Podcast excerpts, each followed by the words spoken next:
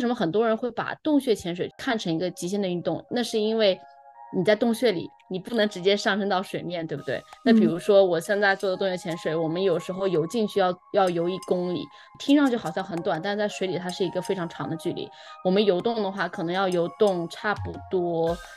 八九十分钟这样。那所以就是说，如果你在你游到最深的地方，你发生了一个故障，你还是要再游八九十分钟游回来的，你没有这个直接上升到水面的选项。那这个时候对你的心理的素质的考验就非常大。其实我觉得它更多的是一个心理战，这就是为什么我特别迷这个东西的原因，因为我觉得它更像是跟自己去博弈。当你去决定做这样难度的潜水的时候，首先你对自己有没有一个清醒的认知。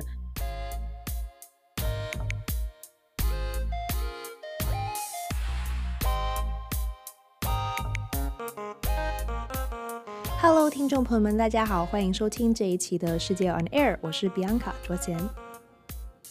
每个人的职业选择到实现这个职业所在的国家和地区的选择都有自己的理由。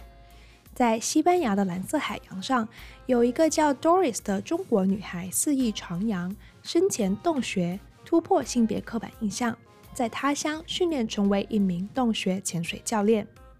是什么促使他选择了这样非同寻常但是无比酷炫的高危职业？今天我们一起来跟 Doris 聊天看看。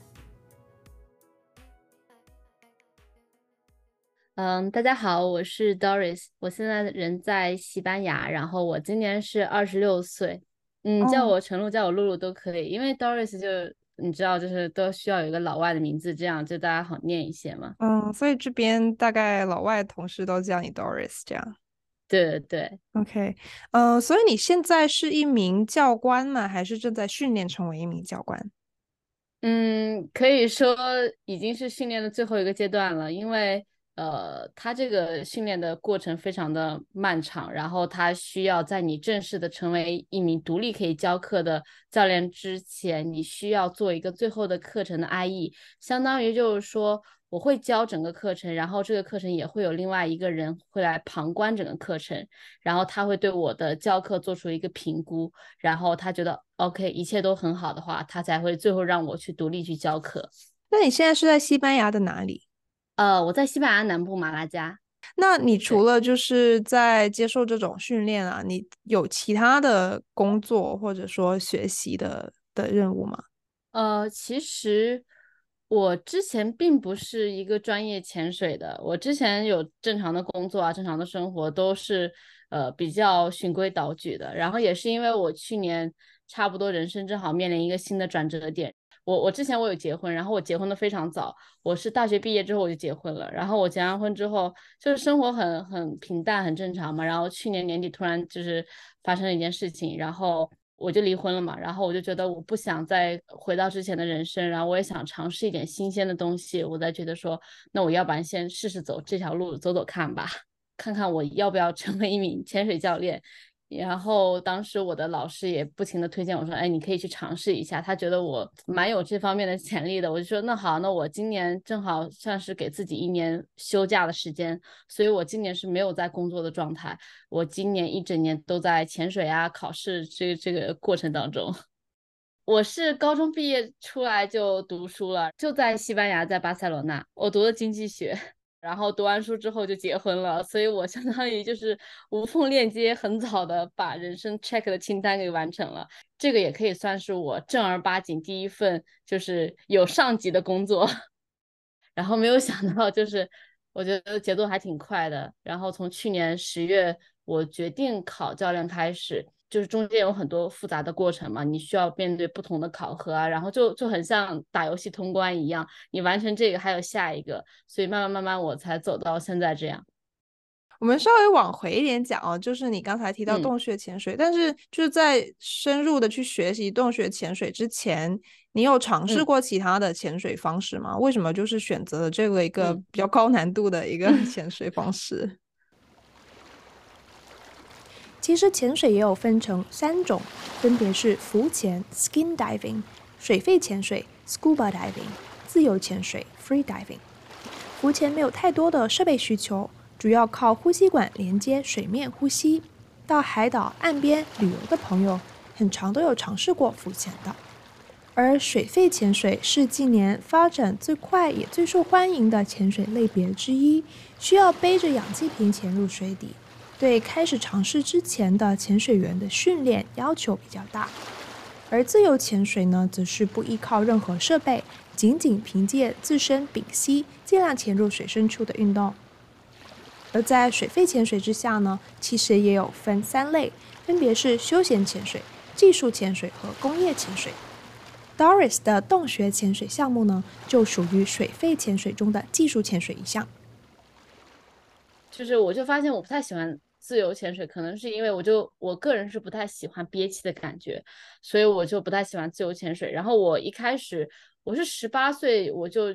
当时去泰国旅游，我就上了我的第一个。水肺潜水课程，但是那个课程就体验感非常非常的不好。然后你懂，就是那种纯粹靠卖课的这种。然后我是从我想想看，二一年的年中那个时候我回国，然后回国之后我就在国内潜水嘛，也是就是水肺潜水这种，但是它没有到技术潜水这样，就是也就休闲玩一下。但是当时我就发现，哎，我之前学习的这种潜水方式，它好像不是那么的安全。然后我正好当时。呃，有一个契机了解到 GUE，然后我就觉得说，哎，我要不要试一下这个组织？然后我就回西班牙之后，我就找了西班牙的一个教练去上课。然后上完课之后，我就发现它打开了我新世界的大门。我才发现潜水好像不只是在水下看看鱼啊，看看看看生物这样，它还可以你在水下可以做一些海洋保育的工作。你可以以后去做一些大型的沉船探索的项目，或者说你像我现在。呃，可以做一些洞穴潜水啊，做一些洞穴探索的项目，我就发现它可以是非常多元化的。所以你其实蛮早就开始体验就是水肺潜水这个项目了。对。对，然后我在就是准备跟你聊天的时候，我看了很多就是科普类型的来充实一 下自己关于潜水的知识。嗯、然后我看到很眼花缭乱，就是很多不同的组织，嗯、就像我看你才知道 GUE 这个组织嘛。对，那就好奇说你在选择就更深入学习这个水肺潜水的时候，为什么会选择 GUE 这个组织来做这个训练？嗯，特别好的问题，就是因为我当时就就是像我刚刚跟你说的，我我当时就是想说，我就试一下嘛，因为我也不知道它怎么样嘛。然后当我真正开始结束了我的 GUE 的第一个课程之后，我才发现它和其他组织的区别在哪里。因为现在潜水行业是这样，就是呃，其实有一些很大的休闲组织，比如说 PADI，他们也非常非常的好。因为你如果没有这些组织的话，没有办法让更多的人去了解到潜水这个运动项目嘛。他把这个门槛降低了，其实这是一件好事，但其实它也不是一件那么好的事情。为什么？因为他开始想卖更多的课程。我并不是说 PADI 啊，就是我说所有其他的组织都是一样，然后想把这个课程的时间缩短，想缩短这个课程的质量，然后达到这个快速销售的这样的一个目的。但是实际上，像我当时为什么我我就是觉得学潜水特别不安全，就是因为他没有教给。这些人最基础的这些你你必须要掌握的技巧，那导致这些人他在结束课程之后，他觉得他拿到了证书，但实际上他又没有掌握相应。去应对风险的这个技能，所以他就会觉得，哎，好像也不是很安全。那很多人在上完这个课程之后，可能就结束了，因为他没有一个下一步的引导了。比如说，哎，那我也不知道我下一步可以干什么，好像只能永远就是看看鱼、看看虾，这样是不是就没有了？所以就是说，他中断了这样一个从开始到更深一步的。呃，比如说你做探索，或者说做一些海洋保育的这些事情，他把这个桥梁给中断了。那 GUE 呢，它是起源于佛罗里达，它在很多年前呢，它其实是一一群人，他们非常喜欢洞穴潜水，他们在世界做了很多大型的洞穴探索的一个项目，然后呢，这些项目都破了一些世界纪录。那当时他们就发现，哎，我们需要更多的人来帮助我们做这个，很多人就慕名而来嘛。来了之后，他们就发现。这些人他们来自不同的组织，每个人都觉得我最棒，我最厉害，对不对？他们就觉得，嗯，我可以来参加你们这个。但是来了之后才发现，他们的基础并不是那么的好，所以我们当时就说，哎，那我们就开一个 workshop 吧，就是说你过来，然后我们给你一些培训，这样。这些人来了之后就说，哎，那你这个培训需不需要收费？那我们说肯定要收费，对不对？因为我们有人去教你。然后他们就说，那我不想去。那到最后呢，这个这个现状也没有改观。那到后来我们就觉得这样不行，这样不是一个长久的办法。我们必须把这个课程作为一个强制性的入门课程，也就是 fundamentals，也就是现在 GOE 最卖座的这样的一个课程。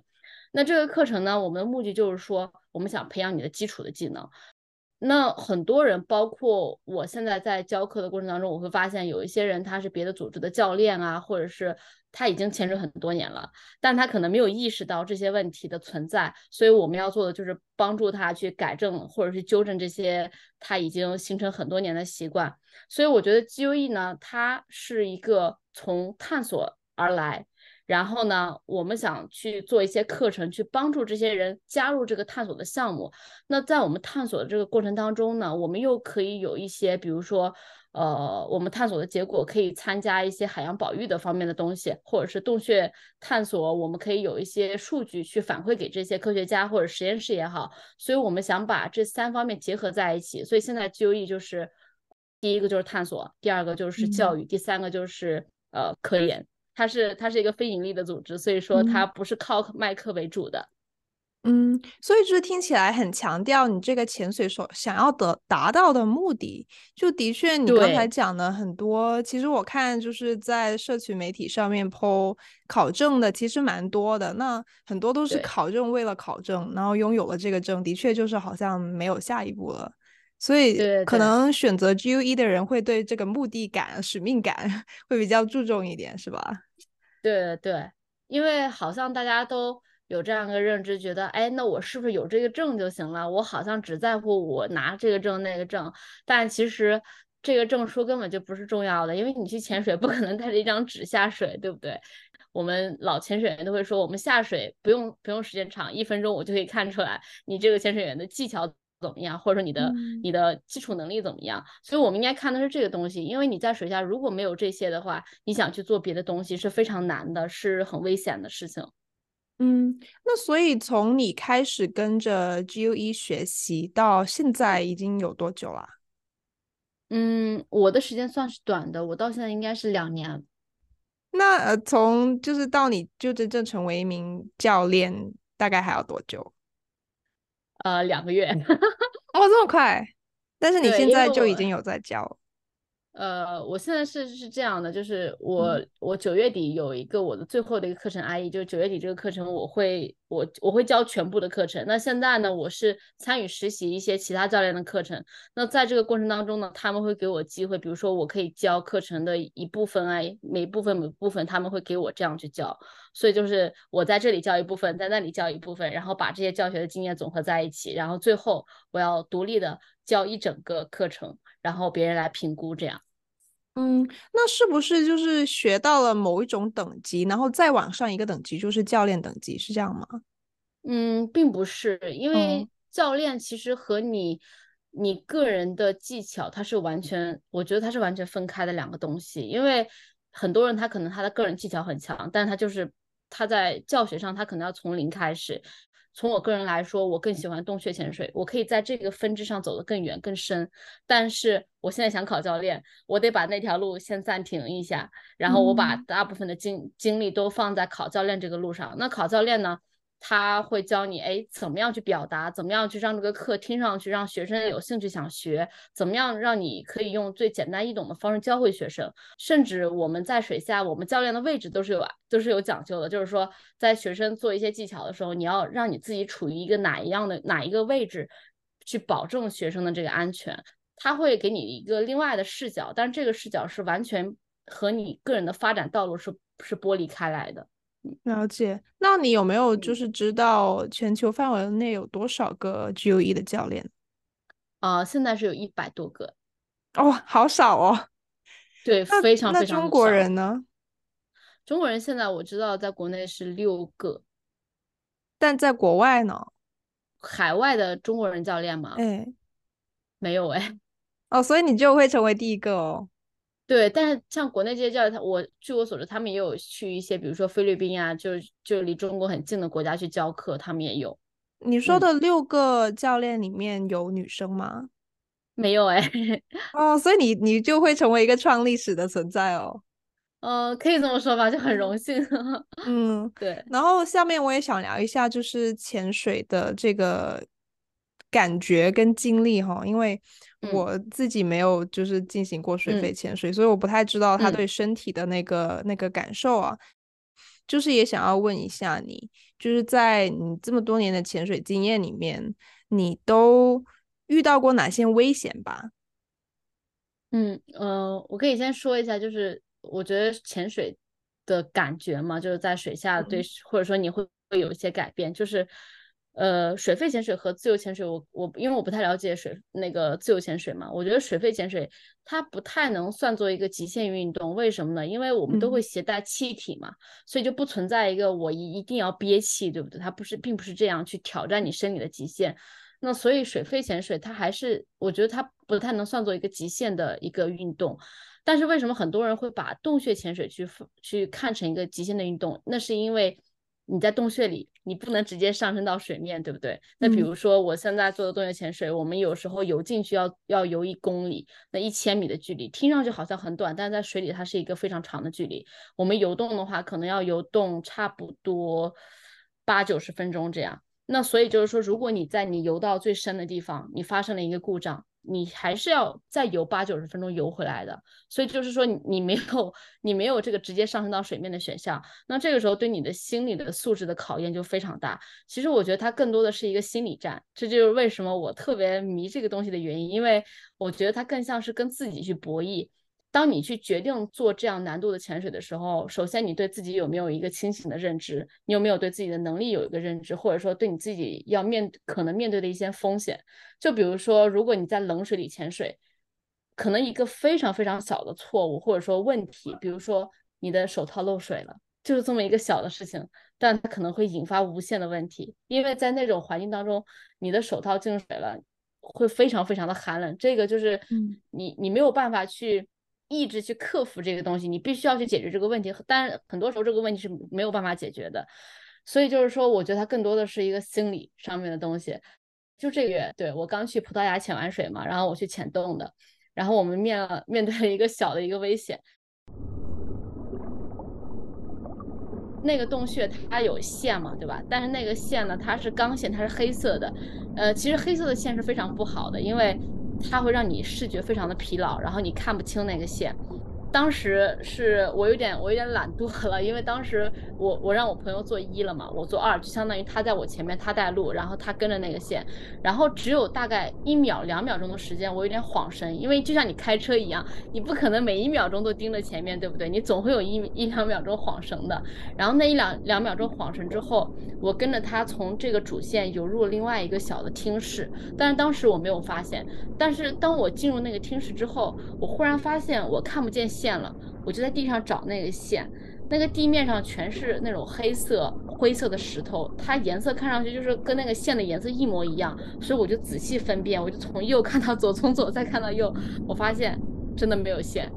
我当时就就 call 我的那个 buddy，我就让他停下来，我说线在哪？然后他说他也不知道，然后我当时就跟他说，我说你停下来，因为因为即使我们当时丢失了线，我们也必须要你你不能到处游，因为你有可能越游越远。所以我说你你停下来，但是我感觉我离主线应该是不远的，因为我不可能长时间不看主线，我觉得也就三四秒钟的时间，游动的应该不远。我说我先去看一下，我就掉头往回，大概游了四五米的距离，我在那个空间找线，好，终于把那个线找到了，我就说你过来吧，我就靠他过来，然后靠他过来，他看到线，他也就是他在水下做了一个这个动作，我就知道他也很紧张，然后我们俩就说好，没事没事，继续吧。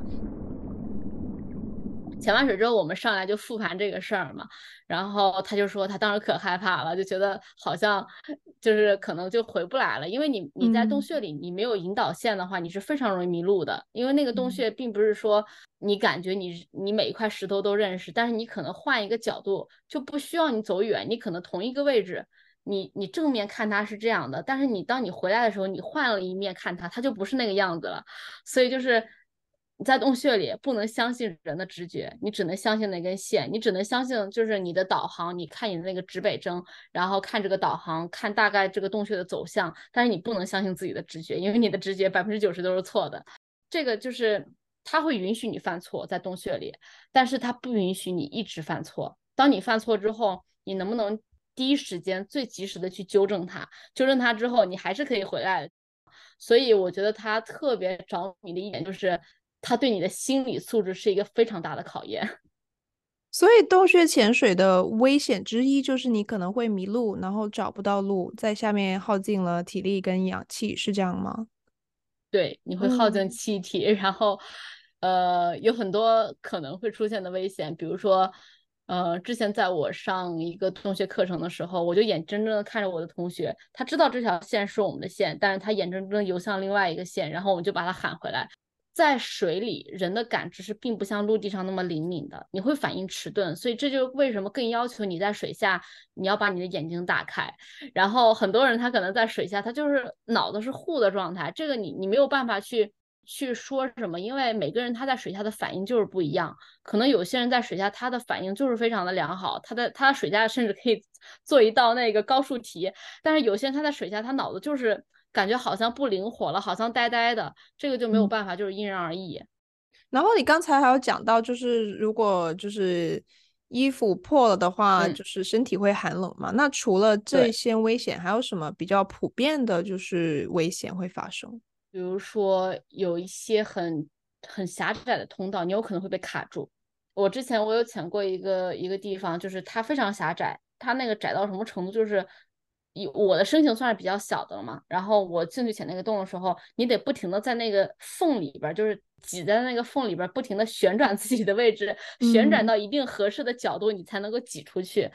嗯、呃，但是这个也是一样，就是说，其实你是可以过去的，但是很多人他会有一个 mindset，他觉得。他很，他首先很害怕这个事儿，嗯，他想着想着他就觉得我过不了了，我过不了了。然后他越这么想，他呼吸越急促，然后他呼吸越急促，他耗气量越大，然后二氧化碳累积更多，那这时候问题就会发生了。所以就是他还是一个心理的问题。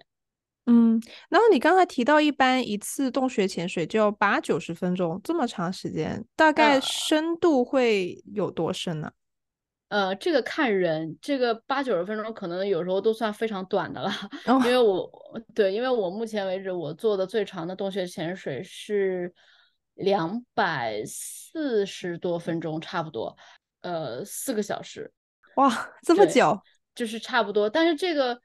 其实这个难度都是要看你的水温，看你的做的洞穴的类型，然后看你带的设备的类型。然后像你刚才说的深度，像我现在我做的洞穴都是那种嗯长距离，但它深度比较浅，比如说平均深度十五米、十六米，很多人可能听起来觉得、嗯、天哪，十五米、十六米这么简单，那我也能去潜。但事实上不是这样的，嗯，这个深度是一方面的因素，还有另一方面就是有些洞穴它是大深度洞穴，它没有那么长的距离，就你不用往里边游那么长，但是它是非常深的，你会一直一直的往下走，所以就是呃属于不同类型的那那个洞穴。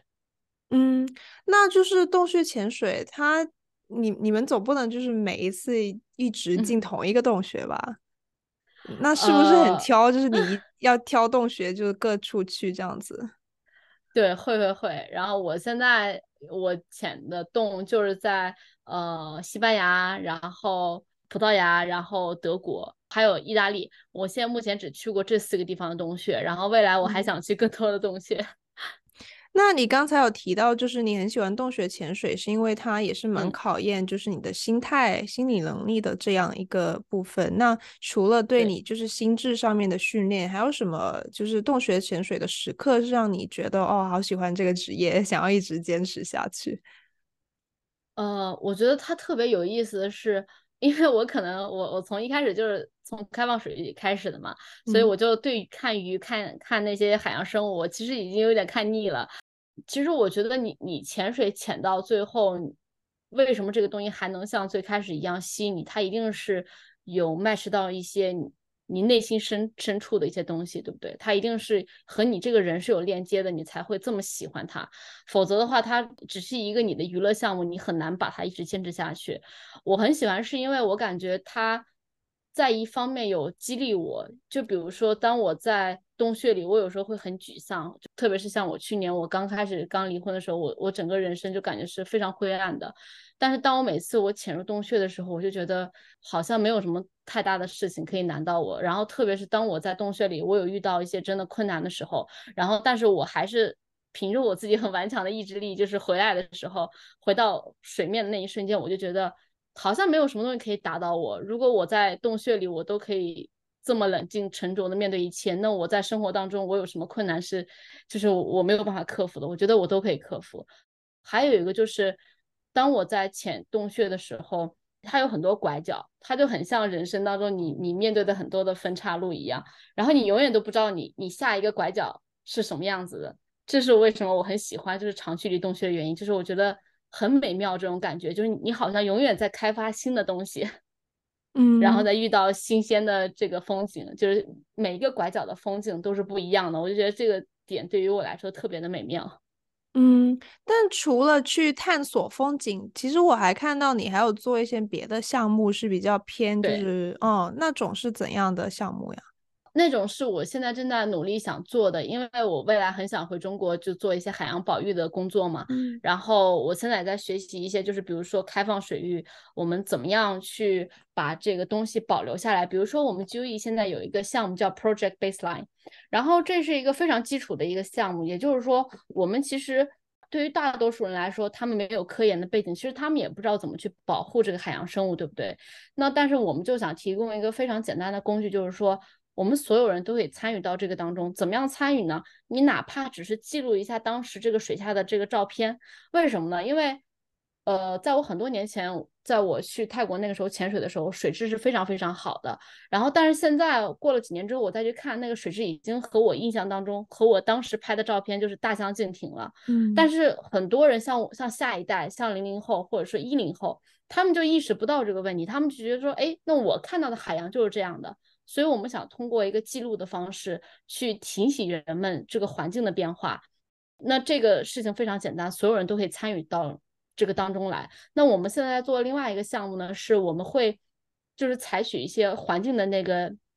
怎么说？就是 eDNA，就是环境的 DNA，就是我们会在水下采一些样本，然后这些样本呢，比如说我们在欧洲的话，我们会把这些样本寄到不同的大学的实验室，然后这些大学的实验室会去进行这个这个样本分析，但是具体我也不太懂啊，因为这个已经 超出我的知识范围了。但是他们会把这些样本作为一个分析，然后他们会给我们一个非常清晰的一个。那个结论就是说，哎，这一块水质是否有变化？然后这块水质，比如说从去年到现在，它水里的微生物的增长量之类的，它会告诉我们这些信息。所以就是说，我们去培养这样的潜水员，去给他们提供更多的工具，然后他们也可以给我们反馈更多的这样一个科研的结果。我们可以就是通过这样一个良性循环，把这两方面结合到一起。然后还有一个项目是我昨天刚跟一个呃西班牙这边一个姑娘我们一块儿去做的，她在。这个南部这一块海海里边，他去种植种植这个珊瑚。然后昨天我们一起做的项目就特别好玩，就很像那个打理植物一样。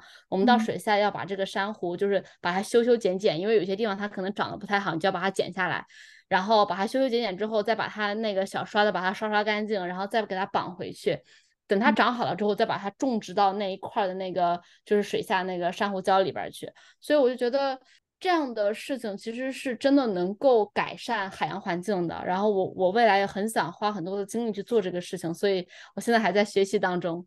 嗯，所以听起来就是在 GUE 这个组织里面，你除了可以进行一些观光探索的，你也就是很乐于加入这种不同的项目，是吧？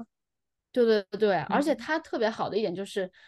你不管是我们这个组织什么级别，你哪怕是。比如说跟别人一样是 open water 就差不多，我们但我们不叫这个名字哈，就差不多。比如说你是休闲潜水，但是你也可以过来参加一些这样的项目。我们也有针对休闲潜水员就是做的一些项目，非常简单，你不需要做非常复杂的工作才能够帮助我们，甚至一些很简单的工作，那我们也可以把这样的工作给你去做，对不对？那你也可以真的有。在这个项目当中贡献一份自己的力量，我觉得这个是我们想设立这样的一个 project baseline 的这样的一个初衷，就是说所有人都可以加入，所有人都可以真正的做一些事情，保护这个地球的环境。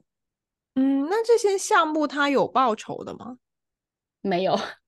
哦，全部都是为爱发电吗？对对对对，就真的是为爱发电，因为、嗯、呃有一些项目，像我们做的一些项目，它并不是说。有报酬，它会 cover 一些你的潜水的费用，但是绝大多数我们现在在做的都是自发的项目，嗯、因为就是哪怕有一些地方它的政府它都没有花很多的精力去保护这个海洋，嗯、所以如果我们等他们去拨款再去做这个事情，已经太晚了，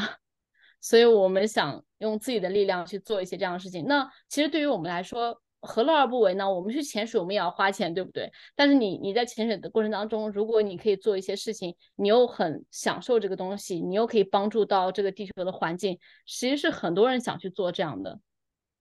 嗯，对。另外一个我想问的就是，就潜水这个、嗯、呃项目，它对你就身体情况的要求高吗？就是你从开始到现在，你觉得你有就是变强壮吗？我有，我不知道有没有看到过。我在小红书有发一个视频，就是我把那个双屏从地上从地上背起来的那个。啊，有看到那个，对 对，有绝对有。而且呃，我们就业有一个有一个 policy，就是说我们我们是不可以接受就是 smoker 的，就你你不可以抽烟。嗯而且我们对于体能有一定的要求，像我们考教练的话也，也有体能非常高的要求。就是说，就跟你那个运运动员是一样的嘛。就是如果你的体能不好的话，其实是对于这个项目来说是很危险的。因为你像我们在水下，像我刚跟你说，我如果要做一个两百多分钟的洞穴潜水，如果我的体能不足以支持我做这样的事情，其实是非常危险的。然后另外我也看到，就是很多你跟其他全学员的合照里面，你都是唯一一个就是亚裔面孔的女生，而且你又这么年轻，就是 你有没有一些时刻有一些觉得局促不安呢、啊？或者说这样的时刻？非常非常非常的多，嗯、就是因为你你作为一个女生嘛，你其实你。这个行业大部分它都是男性主导嘛，然后我觉得是会有，所以有些时候我更不愿意去寻求一些男性的帮助，就比如说你搬瓶子啊什么之类的，当然别人肯定乐意帮你，但是一次两次三次四次之后也会觉得有点疲惫，因为大家所有人都很累嘛，所以我就后来我才觉得说，那我我不想要成为团队的负担，就大家可以一块，但是我不想要就是好像每次只有我一个人去 ask for help 这样，所以我觉得。那我不如让我自己更强壮起来。然后在这个过程当中，我也有感觉到，就是当然大部分人都是，绝大多数人都是非常非常 nice 的。然后只有一小部分人他会觉得，哎，你又是亚裔人，然后你又不是我们欧洲人，然后你又不是白人，然后又要潜水，然后你潜水时间又很短，因为我我其实潜水时间其实就两年不到嘛。然后我就觉得说，啊，好生气，我觉得。那那我要做的更好，我要潜到让你没有话讲，所以我才觉得说，那我要更努力。那我当我努力到一定程度之后，我发现，哎，慢慢慢慢开始有人认可你了。就是当他们跟你一块潜水，他们就真的觉得，哎，你真的潜的蛮不错的。你这个时候就会自己觉得很很暗爽，很开心，就觉得嗯，努力没有白费这样。嗯嗯，就是慢慢在变好。对对对，嗯、但他一一定刚开始是很很不好的。是，但我觉得你在拿到这个。呃，教练的这个职业头衔之后，你就可以就是证明给大家看，See，就是我这么年轻，又是一个 亚裔面孔，我都是你教练，你就就不用质疑我，对吧？对，但其实我觉得这个东西就是学无止境，就是呃，你你会发现很多人其实他越往后学，他。他其实是越谦卑的，因为你你越会了解到自己哪里地方不足。我我我现在的态度是我挺高兴别人可以很直接，或者是甚至说有点让我难堪的指出我的不对的地方，因为我觉得如果你可以这么直接的告诉我，那我可以更快的知道如何改进，我可以更快的让我自己变得更好。嗯，那你现在就是普通的一天是怎么样的安排？我一天就是 非常的繁忙，就是我基本上我们早上，比如说我们有有上课潜水嘛，比如说我们上课好了，上课是这样，比如说我们早上八点钟就要到浅店，好，到浅店之后我们就差不多早上开始下水嘛，早上下水呢，我们并不是说一潜或者两潜，可能我们早上下水可能有三个小时这样，就不停的上上下下这样不停的练习，然后潜完水之后呢，中午回来休息一下，呃，差不多只有半个小时休息的时间，然后下午我们要上理论。那理论课可能会三四个小时，差不多。上完理论课之后，我们还有一些就是呃路面上的一些演习，就比如说你要水下做的事情，我们要路路面上先练演练一下，让你有这个呃肌肉记忆。我们基本上一天的工作会持续到晚上六点到七点钟，哦，还是蛮蛮对，很很高强度。那听起来就像是一个 full time 的学生的感觉。对对对，他的学费是高昂的吗？学费跟别的组织比起来，它绝对是高昂的。因为比如说别的组织好像四天的课程，也就好像包括什么设备啊，乱七八糟，好像人民币差不多在四千人民币左右嘛。但是我们的我们所有的费用就全部都不包，只是教练费四天的课程差不多就在六千八左右了。那那你过去这两年都是一直在 支出吗？对，一直在，都包括我今年，其实今年这一年支出非常非常多，就因为考教练这个事情。就潜水它本身就是一个非常耗钱的东西。那你有想过，就是未来想要，比方说，就是到哪里继续潜水啊，在哪里做教练啊，这样吗？嗯。因为呃，GOE 教练他是这样，他是不受地点限制的，所以我可能会选择 base 在西班牙，但是我可能会经常 travel，就我可能会去中国或者是去别的国家教课这样，因为我可以随时走动嘛，所以我觉得这样也是挺好的，就又可以去别的地方教不同的学生，然后又可以自己去潜水，嗯，就就是这个可能是我明年想要的一个生活状态。哦，那就成为教练之后就会开始有收入了吧？对对对，终于。嗯 他他这个收入的的这个薪酬如何？水平如何？呃，看你教课的频率吧。如果差不多一个月在五千欧元，差不多，我觉得是比较正常的吧。嗯，那在就是在这种行业里面，五千欧元算是就是比较高的，还是比较正常的一个薪酬水平？一个月？嗯，我觉得如果你要放到整个潜水的行业来说的话，它应该算是偏高的。可能因为就是入门门槛也也挺高的，对，因为你也知道，就是像我考教练考的如此艰难，就是如果他是我考别的组织教练，可能很快就考过了，但是他就是呃要保持这个高质量嘛，所以就是说，我觉得投入和产出还是他他肯定你不能说他完全的成正比，但是他一定是有这个 balance 在的。那听起来就是你以后会。经常在各个国家跑来跑去，这种生活方式其实蛮多人蛮向往的。真的吗？你自己有想过这个是你以后想要一直做的东西吗？嗯，我不知道哎，我可能明年是这样的状态，然后以后我还没有想好 具体要怎么样，因为我我其实非常享受教学这个东西，我非常喜欢教课，然后我也因为我真的热爱这个东西，所以我讲课的时候我也会有热情。我可能明年先是这样吧，我后年我也不知道，我可能还是会把我的精力集中在洞穴潜水上。因为我我很想以后就是回中国去做一些那个中国洞穴的探索的项目，所以我我还是想把精力集中在这个事情上。嗯，你有什么就特别想要去潜的洞穴吗？呃，我现在很想去南法潜那个洞穴，因为南法那个洞穴我已经跟朋友约了很多次了，但是就是因为我今年一直在考教练，就是时间很紧张嘛，所以就没有来得及去。嗯。但是我今年考完教练之后，第一件事情一定是去南法。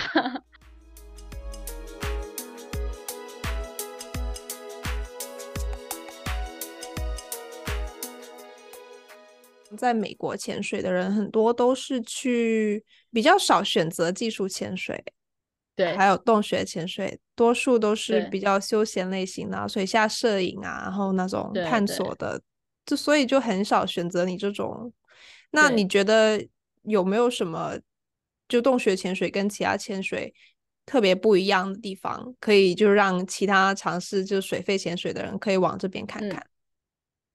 其实我觉得所有的东西你都要先，你你肯定都要先去尝试，你才知道喜不喜欢它嘛。嗯。所以我觉得如果。哎，你听了这个之后，觉得你你你也很想试试洞穴潜水的话，我觉得是可以先把基础功，哎，我们再去修炼一下基础功。当你的基础功绝对就是绝对很好的时候，你再去上一个洞穴的课程，就是上一个洞穴初级的课程。然后上完之后，你会发现你自己是不是喜欢这个洞穴潜水。如果你觉得你真的很喜欢，你再去走这条路，因为洞穴潜水它跟别的不一样的是，它不太能有体验潜。就是他没有办法，就是在你零基础的时候就给你体验，因为你体验不到那个快乐。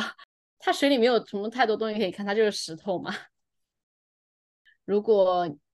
女性很想在这个行业里就是有一番作为的话，首先第一个就是体能，就是因为女生可能绝大多数可能会体能上会有点点问题嘛，所以我觉得第一个就是体能训练。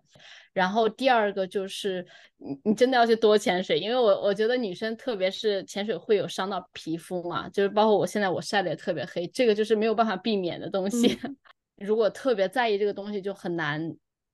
在这条路上走得很远，就是可能肯定会有晒黑啊，或者说对皮肤不太好这样。但也是有放弃一部分才会收获另一部分的快乐嘛。对